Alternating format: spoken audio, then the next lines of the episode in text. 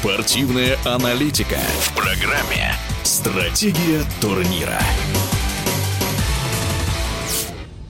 Новым главным тренером Калининградского женского волейбольного клуба «Локомотив» стал Константин Тиденко. На этой должности он сменил Андрея Воронкова, которого дисквалифицировали на два года из-за российского скандала во время матча с «Уралочкой». Сиденко в статусе игрока становился победителем Лиги чемпионов, чемпионата и Кубка России, а также неоднократным серебряным и бронзовым призером Суперлиги. В роли наставника студенческой сборной России на Всемирной универсиаде он завоевал с ней серебряные медали. Своим мнением о назначении Константина Сиденко в эфире «Спортив» спортивного радиодвижения делится в прошлом волейболист сборной России, заслуженный мастер спорта Павел Абрамов. В прошлом также очень известный волейболист, играл за сборную России по волейболу, э, чемпион России, обладатель Кубка России, победитель э, Лиги чемпионов. Как тренер тоже считаю, что в определенной степени состоялся. Он был главным тренером на универсиаде, и он э, ассистировал Алексею Вербову последние два сезона, да, и возглавлял э, Уфимский Урал, то есть у него, в принципе, опыт тренерской работы, скажем так, определенный уже есть.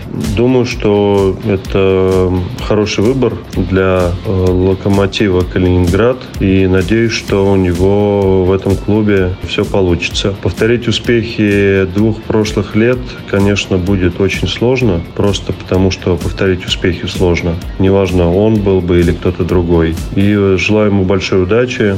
Мы с ним вместе играли. Отличный человек и отличный спортсмен и хороший тренер. Э, в отношении стиля и нюансов работы Константин человек эмоциональный. Я думаю, это именно то, что нужно локомотиву Калининград. В эфире спортивного радиодвижения был в прошлом волейболист сборной России, заслуженный мастер спорта Павел Абрамов.